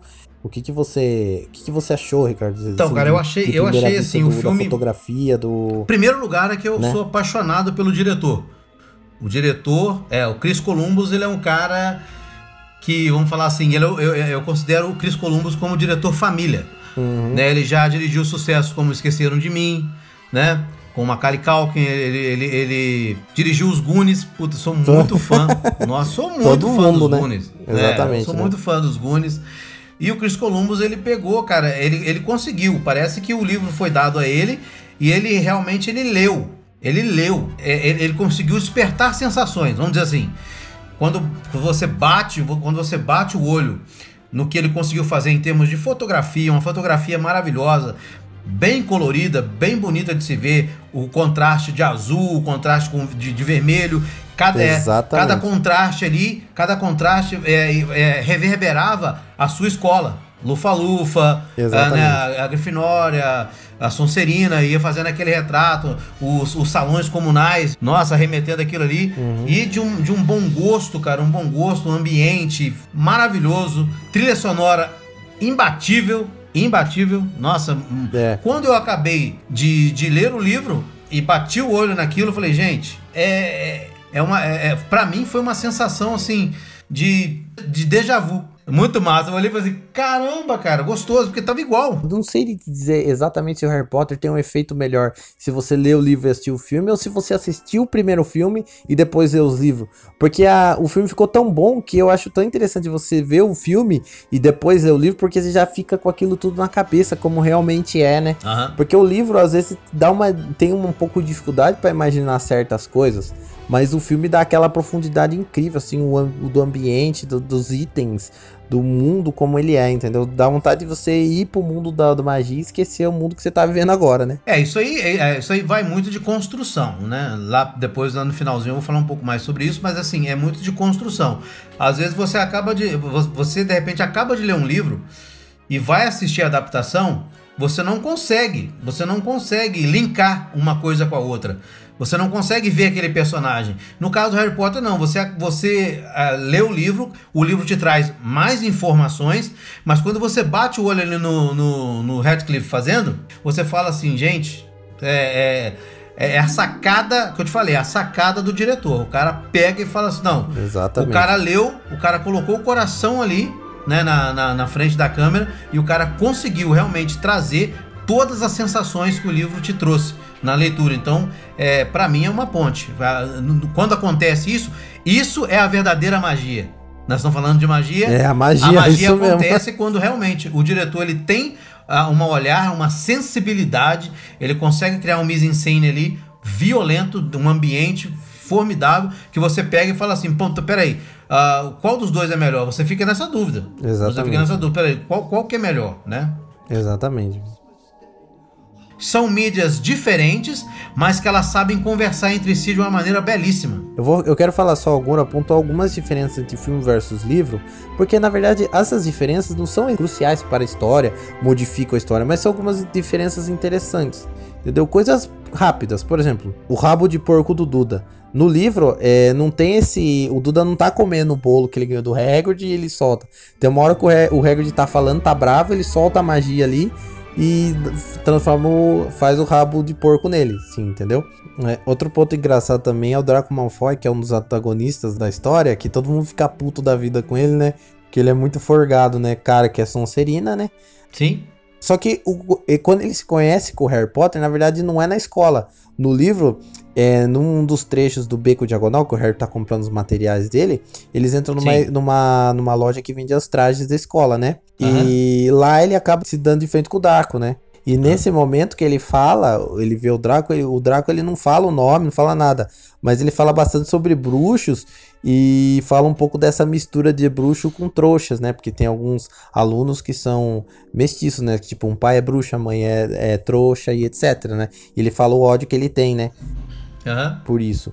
É, eu só ia pontuar uma coisa interessante que todo mundo não entende. é, tem essa questão de bruxo, sangue ruim, sangue puro e tal. Na verdade, essa divisão é uma divisão mais política na história, Uhum. entendeu? Porque a magia, ela se desperta, em- pode ser em pessoas que tenham os pais trouxas, pode ser em pessoas que tenham um pai bruxo, entendeu? Um pai e uma mãe, eles podem ser trouxas e ter um filho que, bru que desperte a magia e seja bruxo. Pode ter dois pais bruxos que despertam filho que não tem a magia, que é chamado de aborto, como o zelador Filch, que ele é um aborto, ele não tem, ele não usa magia, não sabe usar magia, não tem talento. Existe um caso super talento. raro que é um aborto mágico, que é uma pessoa que ela nasce com um aborto e a partir dos 11 anos ela desperta magia. Não existe relatos nenhum na história de alguém, mas é um caso bem raro. Também tem o sangue puro. Só que o sangue puro não basta que os pais sejam bruxos, basta que os avós paternos e maternos também sejam bruxos, entendeu? No caso o Harry, ele é mestiço, porque ele, os pais dele são bruxos, só que os avós maternos dele são trouxas. Ah, sim. Entendeu? Só um ponto é isso aí. Uma coisa que muda muito no filme no livro é o contexto do dragão do Hagrid, né? Que a gente vê que o Hagrid ganhou um dragão de, um- uma pessoa estranha e tal. E o Rony pontua no filme que o irmão dele, Carlinhos, que está na Romênia, cuida de dragões. E ele manda uma carta pro Carlinhos para que venha pegar o, o dragão, ou a dragoa, a dragona, porque ela é fêmea, do castelo, porque eles não tinham condição de ficar com o dragão. E numa dessas, o Malfoy, que tá lá na janela espiando, na verdade, no livro ele espia e volta pro castelo, né? Uhum. E o Hagrid, por sair, ele pede pro Harry e a Hermione dar uma cuidada no Norberto pra ele enquanto ele tá fora, né? E o Rony acaba sendo mordido. E ele acaba tendo que ir para o hospitalar, né? Mas o Norberto é fêmea. É, o Norberto é fêmea. Só que a, a resposta do Carlinhos, do irmão do Rony, tava guardado lá. Né, veio numa carta dizendo que podia combinar, porque eles, ele os amigos dele iam estar passando por ali por perto, pra subir na torre de astrologia tal horário, pra levar o dragão que eles iam passar e recolher ele. E o Malfoy, ele dá uma desbaratinada lá pra dar uma bisoiada, ele acaba vendo essa carta. Uhum. Aí o que que ele faz? Ele começa a cochichar com os amigos dele, um que vai caguetar, que vai caguetar, né? E o que que acontece? O, eles armam todo um bem bolado pra eles, com a capa de visibilidade, pegar o dragão e picar a mula, Aham. né? Então eles vão tal, só que eles acabam esquecendo a capa lá em cima, né? E o Malfoy vai lá e vai contar pra McGonagall lá o que que tá acontecendo e... E ela fica meio que não acreditando, não acreditando. E o Neville... Dedo duro. É, cagueta do caramba. E o Neville, Aham. cara, ele vem correndo e, e acaba topando de frente. E já vem falando. Não, é, o, o Malfoy vai contar pra McGonagall lá o, o plano de, de entregar o dragão pra não sei quem. Puta, cagueta e vai todo mundo pra detenção. E daí Aham. na sequência do filme tá lá o Neville Longbottom, o Draco Malfoy, Harry Potter e tal. Ali a divisão é um pouco diferente no livro, né? Uhum. No caso, fica o Malfoy com o Longbottom, o Harry, a Hermione e o Hagrid no outro grupo. E o Rony não participa, ele fica na, na, na escola. Só que o Neville, sem querer, ele solta faísca pela varinha Aham. e acaba fazendo, tipo, ele tropeça e solta faísca. Daí o Hagrid manda trocar, ele acha melhor pegar, deixar o Malfoy junto com o Harry e trazer o Neville Longbottom para outro grupo. Beleza, fechou. Aí o que acontece? Naquela cena que aparece o Voldemort e tal, antes disso um pouco, aparece dois centauros diferentes, que eles vão aparecer mais pra frente no, Sim. no- na história, mas é o centauro Ronan e o centauro Agoro. Eles apenas ficam falando assim: olha, Marte está brilhante. Quando Marte está brilhante, o inocente é atacado. Eles são bem contemplativos, né? Apenas É, exatamente. Eles estão muito ligados nessa questão astrológica, Aham. previsão do futuro e tal. E eles não gostam dos humanos, né? Até que vem aquela cena do Firenze, vem e salva o Harry e tal, isso aquilo. Outra coisa legal, assim, que tinha no livro que a gente ficou um pouco chateado de ter mudado, que nas tarefas finais de as- os desafios finais para chegar até a pedra, Aham. tem um desafio que foi mudado, por exemplo, o desafio das chaves. Na verdade, no filme é só o Harry que corre atrás da chave, mas no livro todos vão atrás da chave ao mesmo tempo, né? Todos montando na Exatamente. vassoura. Exatamente. Na sequência vem o desafio do xadrez, é, que é o protagonizado pelo Rony, que ele vence a partir de xadrez e etc. E na sequência, é, o Rony, por estar machucado, e a- o próximo desafio parte a Hermione e o Harry. E é um desafio de poções do Snape Sim. né? É um desafio de lógica de poções, né? E eles têm que descobrir a poção certa, porque existe uma poção certa pra você que faz você que passe esse desafio e uma poção certa pra fazer você voltar pra trás. Então a Hermione descobre, ela toma a poção que faz ela voltar pra chamar ajuda, pedir ajuda pro Rony, etc, e dá pro Harry a poção pra ele ir sozinho avançar pra uma fase onde ele encontra o Quirrell. O Harry toma a poção para ele poder atravessar o fogo. Exatamente. Ele tem que atravessar o fogo. É. Isso mesmo. É poção. E as outras poções, diga-se passagem, envenenar eles, né? É. Então a Hermione foi. Isso é um dos motivos também dela ganhar a pontuação no final, né? É, porque ela, Da, ela, da taça das ela casas. usou bem a lógica, né? Exatamente. Aí no final, a diferença do final não tem uma diferença exorbitante. Mas o Quirrell, ele, quando ele encontra o Harry, ele estala os dedos e aparece, cai em cordas, assim, prende o Harry e joga ele de frente com o espelho, acontece aquela cena e tal. Aham. Aí o Harry eh, pega ele e começa a derreter ele, não sei o quê. Aí no final o Harry acaba sentindo uma dor muito forte e vai apagar dela. E dele vê, vê sente duas mãos tirar o Quirrell de cima dele, que é o alvo Dumbledore. E aí o filme termina essa consequência. Então você vê que as mudanças são, não são tão exorbitantes, tão gritantes, pra criar um, assim, falar, nossa, mudou totalmente, né? Não, de jeito nenhum. Ah, só um, um adendo sobre o Quirrell. Tem gente que não sabe, mas como é que o Quirrell tinha o Voldemort? Como que funcionava isso? Aham. O Quirrell, na verdade, ele é um professor gago, né? Ele tinha esse problema de gagueira. Quando ele estudou na escola, ele também foi muito zoado em relação a isso e tal. E ele começou, por querer mo- mostrar, ser alguma coisa, começou a, teoricamente, a vislumbrar algum estudo das artes das trevas, né?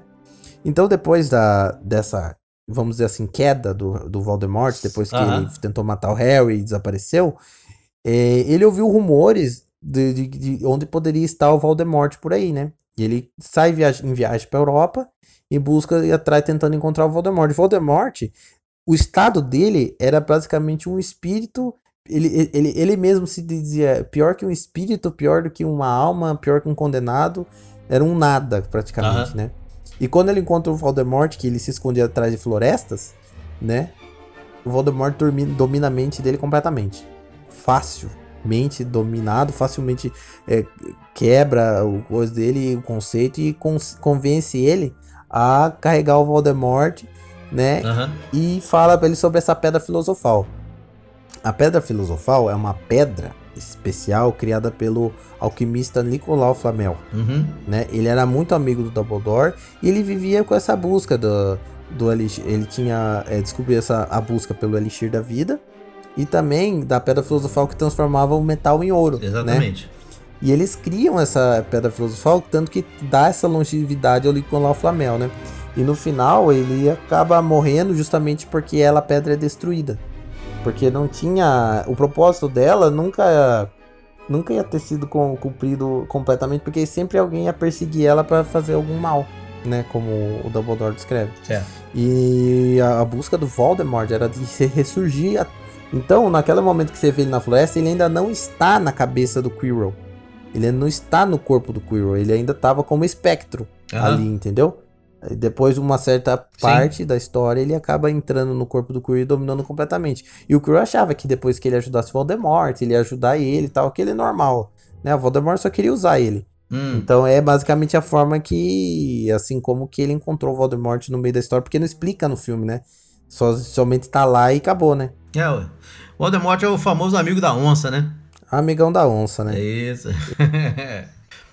então, meus amigos, agora nós vamos falar um pouco das curiosidades, algumas curiosidades a respeito, né, do, do, do livro, né, e do filme do Harry Potter, A Pedra Filosofal.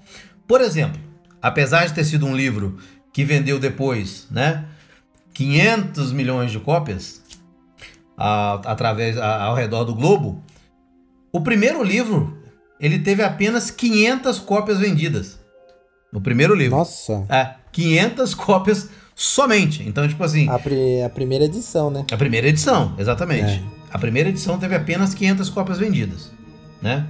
Uma coisa que eu falei lá no começo, né? Mas que a, que a Kay Rowling, ela se inspirou, no caso, ela inspirou a, a família Potter nos vizinhos dela, que ela brincava, né? Ela brincava com, com, as, com as crianças ali tudo, e, os, e a família chamava Potter, então já, já caiu aquela coisa da lembrança, né? Ela começou, como eu disse também no começo, é, na, é, basicamente tudo tudo que a, que a Kay Rowling fez dentro daquele universo maravilhoso do Harry Potter, ela pegou de experiências da vida dela. Por exemplo, a Hermione foi, ela se inspirou na Hermione, no caso, né, na, na- a personagem da Hermione foi inspirada nela, na J.K. Rowling.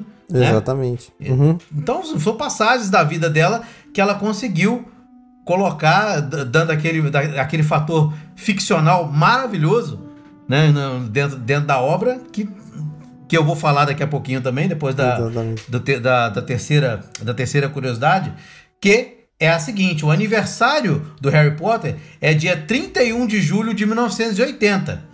E o da J.K. Rowling é no mesmo dia.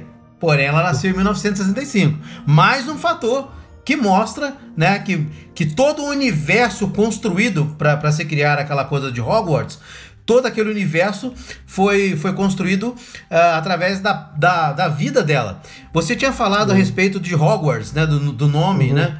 Do nome Exatamente, Hogwarts é. e tudo. E na verdade, é, ela se inspirou, no caso, para colocar o nome dessa. Ela se inspirou para colocar o nome da escola né, de, de, de Hogwarts. Ela se inspirou em, uma, em um jardim, em um jardim nos Estados Unidos, chamado Kew Garden. E existe uma flor chamada Hogwarts. Ah, que então legal, ela se né? inspirou, isso, exatamente, nesse, né, no caso, nesse, nesse jardim. Uma outra coisa que eu achei muito bacana, cara, é Uhum. que nós já tínhamos falado antes que o, que o Alvo Dumbledore, feito. Ele, ele, ele fez os dois primeiros filmes da saga, infelizmente ele faleceu, não conseguiu levar a saga adiante, né? Entendi. Mas uma coisa bem interessante é que o Richard Harris, o ator que fez o Dumbledore, ele só aceitou o papel de Dumbledore depois que a neta dele de 11 anos ameaçou que nunca mais falava com ele se ele não aceitasse o papel. ele, é, ele acabou aceitando tal, se, se ele recusasse, a neta né, nunca mais é, é, falaria com ele. Um outro fator, uma outra curiosidade, é que antes de se fazer o filme do Harry Potter e a Pedra Filosofal, é, cogitou-se, né, cogitou-se fazer uma animação. Sério? Então não seria os filmes, é, seria uma animação, só que a, só que a ideia no caso ela não avançou, morreu a nota ali e tudo. Bom pra nós, né? Muito bom. E uma outra coisa interessante também é que quem ia dirigir o primeiro filme não seria o Chris Columbus. Hum, Quem seria? Seria um camarada aí, um camarada que ninguém conhece, um tal de Steven Spielberg, né? Ele ia, ele ia dirigir o filme, mas ah, como as ideias dele, as ideias que ele tinha pro filme não bateram, porque vamos, dizer assim, a J.K. Rowling, cara, ela, ela teve uma, uma participação fundamental para que o filme acontecesse. Por exemplo, ela só aceitou, ela só aceitava pelo menos boa parte do elenco é, teria que ser britânico, teria que ser britânico, e por isso o Robbie Williams, o nosso, o nosso finado Robbie Williams na época também, ele chegou a ligar várias vezes que ele é fã da franquia, ele queria fazer parte da franquia, e por ele ser americano, ele não, eles não, eles não colocaram porque tinha que ser britânico. Alguns atores ali que não são britânicos, que é o caso, por exemplo, do, do Alan Rickman, né? No caso, eles, eles tiveram a sorte de, de, de fazer o papel. Mas ela estipulou que seriam, pelo menos ali, 90% teria que ser. É, Sem inglês, é, né? tem- Teria que ser. Isso, é inglês, britânico mesmo. Teria que ser, né? Britânico.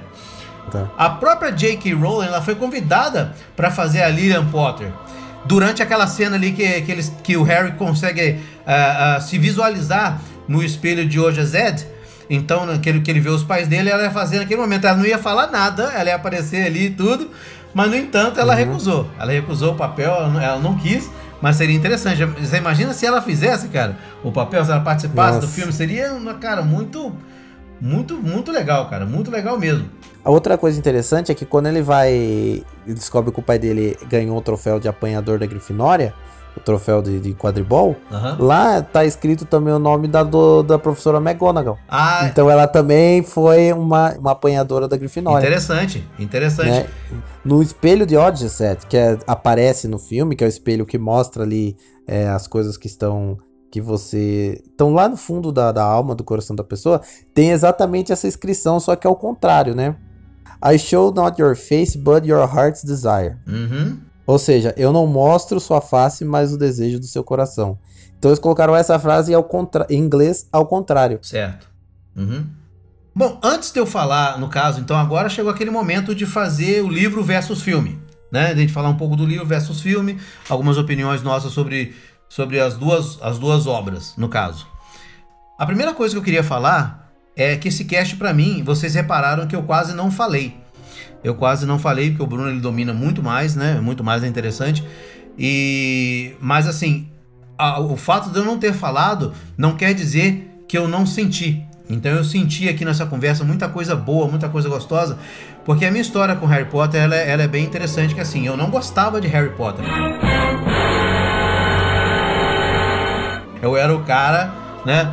o, an, Né? o anti Eu, Harry eu era Potter. Hum. anti-Harry Potter, eu não gostava de Harry Potter. Eu falava, que isso, que merda é essa?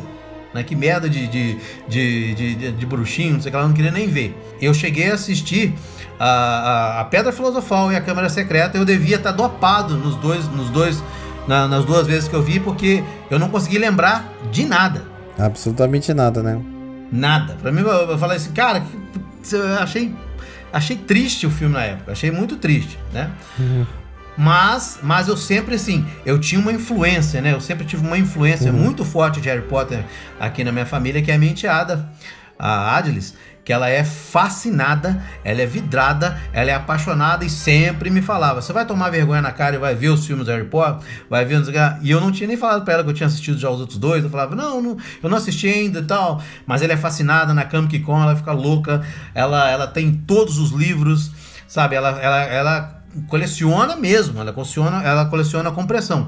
Então a minha influência para começar a gostar foi dela, né? Gostar, mas assim, eu nunca. é, é, ela falava, ela falava, ela falava, e eu falei, eu falei, bom, um dia eu vou tentar. Né? Um dia eu vou tentar. É. Até que eu conheci os audiolivros do Harry Potter. Os audiolivros do Harry Potter. Então, tipo assim, eu falei, ah, vou começar a ouvir pra ver se vale a pena. E assim eu fiz, eu comecei a ouvir, ouvi, aí eu ouvi a Pedra Filosofal, cara, me encantou. Não sei se é por essa coisa de escritor, né? Então, assim, mas eu, aquilo me encantou, eu, eu- eu ouvindo. E eu prometo que eu vou ler, né? Eu, eu, eu não ia ler, mas eu vou ler. Tem que ler tudo, rapaz. É, eu fiquei tão encantado, cara, com aquilo, com aquela história, a narrativa ficou muito legal e tudo. É, e eu fiquei assim, maravilhado. E aí que aconteceu o boom. Depois que eu acabei de, de, de ouvir o, audio, o audiobook, eu fui assistir o primeiro filme da Pedra Filosofal, né? Aí eu comecei a assistir, tal, sentado, comecei a assistir e tudo mais. aconteceu, aconteceu aquela coisa mais louca, né, cara? Começou a vir um frio na barriga, começou a vir um- um- uma, trava na garganta e a lágrima rolou. Quando eu vi o trabalho que o Chris Columbus fez, que a minha paixão é o cinema também, né? E um cinema bem feito, só que na época, como eu falei, eu devia estar dopado, eu não estava dando atenção, eu não dei a atenção que a obra merecia, né? E eu tenho que tomar uma coça de, de, de vara de marmelo por causa disso. Mas aí, é, mas aí o que acontece? Quando eu comecei, quando eu comecei a ver o filme, eu falei, gente, que doideira, cara. Que doideira. É como se fosse, sabe, é como se fosse assim, uma- um encaixe perfeito, cara. Chave e fechadura. Exatamente. Depois de ouvir o audiolivro e assistir, e agora eu já estou no, no, no terceiro audiobook, que é o Prisioneiro de Azkaban, e assim que eu acabar, eu vou assistir o, o, o filme também. Então, pra mim, cara, hoje em dia, hoje em dia, eu bato na cara de quem falar que Harry Potter não presta, que Harry Potter é ruim, sabe? É como se eu tivesse achado a luz, a luz da magia, né? É como se, é como se eu tivesse encontrado as relíquias da morte. Eu, sabe, eu falei assim, nossa, sabe? Que é, é, eu acredito, se, se, se eu tiver certo ou errado, Bruno, você me corrija, que as relíquias da morte são a, a pedra filosofal, não é isso? A, a varinha, não é isso? Tem uma varinha, porque eu não cheguei ainda, galera. Então, é, eu não cheguei, eu tô aqui de bobeira, tô falando com, com um cara que, que comandou o cast hoje, que é um expert, né? E eu tô aprendendo e eu tô adorando. Eu tô igual aquela criança que recebe um presente. A cada cast, nossa, a cada labcast vai ser uma, uma emoção, vai ser uma coisa gostosa de se fazer, porque eu vou estar também naquela, naquela sequência de aprendizagem que eu tô assim, adorando, adorando mesmo. Né? Pra mim, então. A, a- e, e livros versus filme não tem. Pra mim não é livro versus filme. Pra mim é um Exatamente. conjunto, sabe? Livro e filme. Eles vão andar, eles andam sempre, vão andar sempre no mesmo lugar. Pra mim, Perfeito. né? Comigo, cara, o Harry Potter é assim, ó. Quando eu era mais novo, aquela criança que fala pra você, se você é uma criança solitária, se você é uma criança que não tem muitos amigos, que não que não sabe muito bem assim se vai encontrar alguma coisa, hoje você encontra, hoje as crianças tá muito ligado com internet e tal, isso aquilo. Mas se você também assim não sabe, dá uma chance, pega o Harry Potter, a Pedra Filosofal e leia o livro e adentre aquele mundo através das palavras, do escrito antes de você assistir o filme, porque você vai criar um mundo na sua mente, na sua vida, que vai mudar completamente. Harry Potter pra mim foi um, um- o que eu lembro da minha vida de leitura e de, de, de gostar de, do- do- das coisas assim, de- do mundo diferente, dessas coisas mágicas, é o Harry Potter. Harry Potter é o, eu lembro que se eu li um primeiro livro que eu li que mudou tudo é o Harry Potter. Harry Potter e a Pedra Filosofal, eu lembro que ele tava lá, cheguei na biblioteca, da, da escola, olhei, eu olhava aqueles livros lá, um tal, isso aquilo, de repente olhei um assim, tava escrito Harry Potter e a Pedra Filosofal. O nome já, já, me, já me estranhou. O que, que é Pedra Filosofal? Aí a capa até bem desenhada, bonita, eu peguei, aluguei. Cara, vixe, a partir daquele momento, Foi aquele divisor de águas na sua vida, né? divisor de águas, divisor de águas.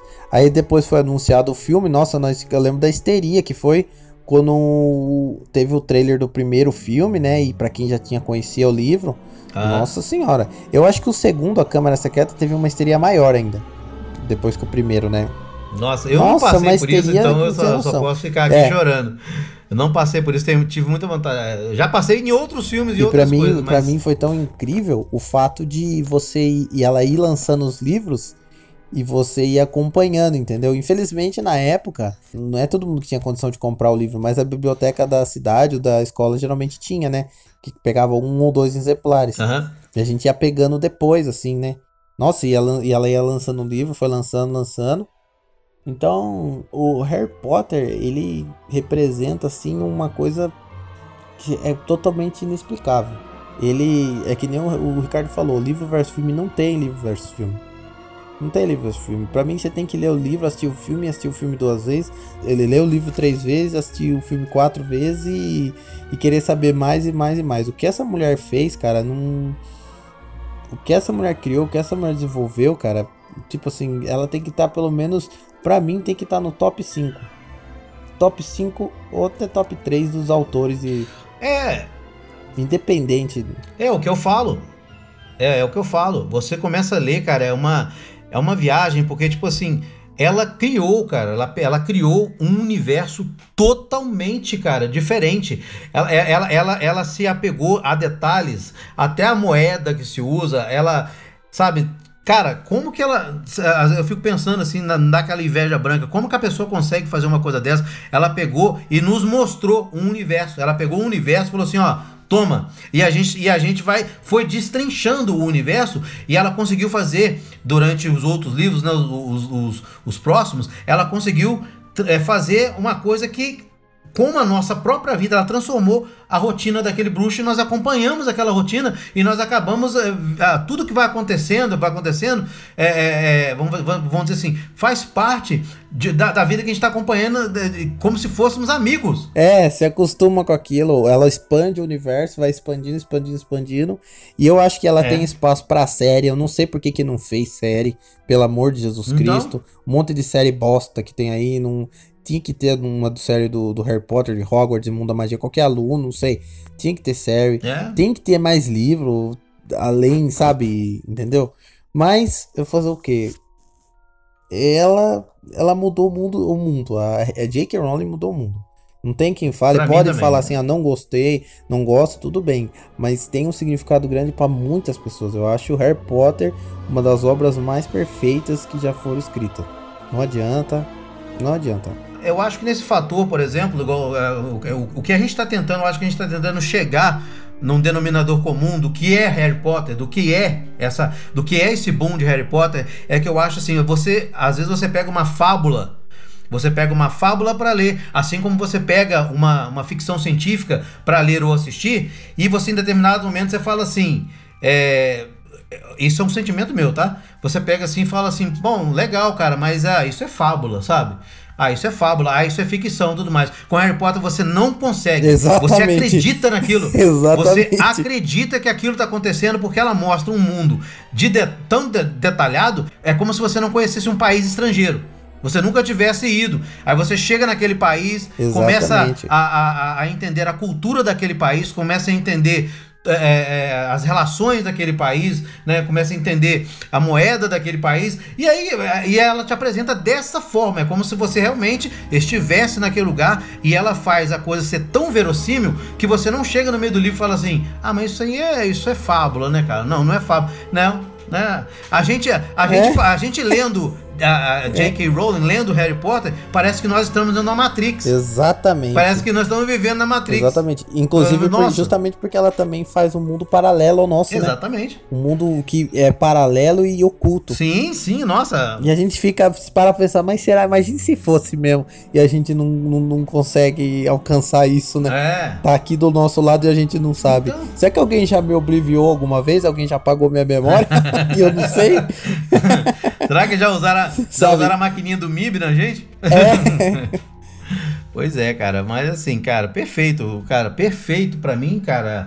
Ah, eu, eu, eu tô adorando agora, né, no, no, no alto dos meus 42 anos, eu estou adorando, eu estou adorando vivenciar, né, essa, essa a coisa toda. Então, tipo assim, é, ainda bem que eu não vou morrer, né, sem ter, sem ter lido, conhecido a obra, né, ter conhecido a, a história, ter conhecido tudo a respeito de Harry Potter, eu vou me aprofundar daqui pra frente com muito mais afinco, cara. E você vê como é que é, né? Geralmente a gente, por ter algum preconceito, ter alguma ideia sem saber, sem, sem coisa, a gente acaba desperdiçando coisas à toa, né? Exatamente, preconceito, exatamente. Eu pensava assim, Imagina ah, é livro de criança, ah, não sei, sabe, é- não é, cara, sabe, não é, é, é muita onda. E é, e, é, e, é, e é legal, acho que a- pra galera que tá me ouvindo aí, e que ainda não conhece o Harry Potter, né, eu, acho, eu, eu, eu, me senti assim, eu tava na roda de, de pessoas, todo mundo, Harry Potter, Harry Potter, varinha, gringotes, é não sei o que, é, relíquia da morte, é... eu, falava assim, gente, o que que esse pessoal tá falando, cara, que que, que, que é isso, velho?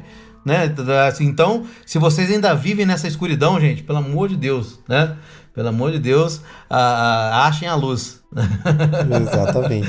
é achem isso a aí. Né? Bom, galera, então acho que já já tá na hora da gente terminar. O papo foi maravilhoso, né? O Bruno aí, cara, o Bruno falou pra caramba em sete episódios, em sete episódios do nosso Labcast. Eu acho que hoje ele, sabe, falou, falou, falou mesmo. Ele foi o cara, ele foi o protagonista total. Eu adorei, né? Adorei porque é um assunto que o cara dominava, domina mesmo, e ele falou com gosto, falou legal. Espero que vocês tenham gostado muito do, do podcast. Espero que vocês, se vocês quiserem colocar alguma pergunta, algum comentário lá no, no, no- no nosso Insta lá, vocês coloquem, nós vamos responder. E daqui pra frente nós vamos. A- a nossa meta, né, Bruno, é fazer sobre todos os livros. É falar sobre todos os Exatamente. livros e todos os filmes pra fechar, no caso com chave de ouro aí. E nisso eu vou aprendendo, vou conhecendo, vou descobrindo mais esse mundo do Harry Potter. Fiquem sempre ligados, pessoal. Mais explicações e mais. Vocês podem se perguntar por que, que não falou de tal coisa? Porque a gente vai soltando conforme é soltado na obra também, entendeu? A gente não vai atropelar as curiosidades, as explicações, Isso, sem exatamente. antes da obra ter falado. Então, quando chegar na Câmara Secreta, a gente vai falar mais explicações. Quando chegar no Prisioneiro, mais explicações ainda, e etc, etc, etc. Conforme a obra foi se deslanchando. É isso aí, galera. Então, espero que vocês tenham gostado bastante desse cast. Esse cast, pra mim, ele foi simplesmente mágico, né? Ele foi simplesmente mágico. Eu adorei, tá? Eu sou o Ricardo Arcoli, né? O meu amigo que não quer mais ser chamado de editor, né? O Bruno, né? Eu não sei nem agora, eu não sei nem como é que eu vou escrever sobre ele na, na- no, no nosso Insta lá, né? Vou colocar só o meu amigo Bruno, né? Tal, mas ele é o editor. Então, tipo, ele é o editor. Ele, que, ele, ele é que faz a magia, né? Ele é o, ele é o Dumbledore aqui da, da- da- de tudo que acontece, de tudo que vocês vão ouvir. Harry! em Exatamente. trilha sonora, tudo, em trilha sonora, nos efeitos, tudo que acontecer, ele que faz. Então, galera, espero que vocês tenham gostado. Foi um cast muito gostoso. Até a próxima, até, até a câmera secreta, tá? Fiquem com Deus, todo mundo aí. E simbora mais nós! E lembre-se, pessoal, apesar desses tempos negros, não existe o bem e o mal. Só existe o poder. E os que são fracos demais para possuí-lo.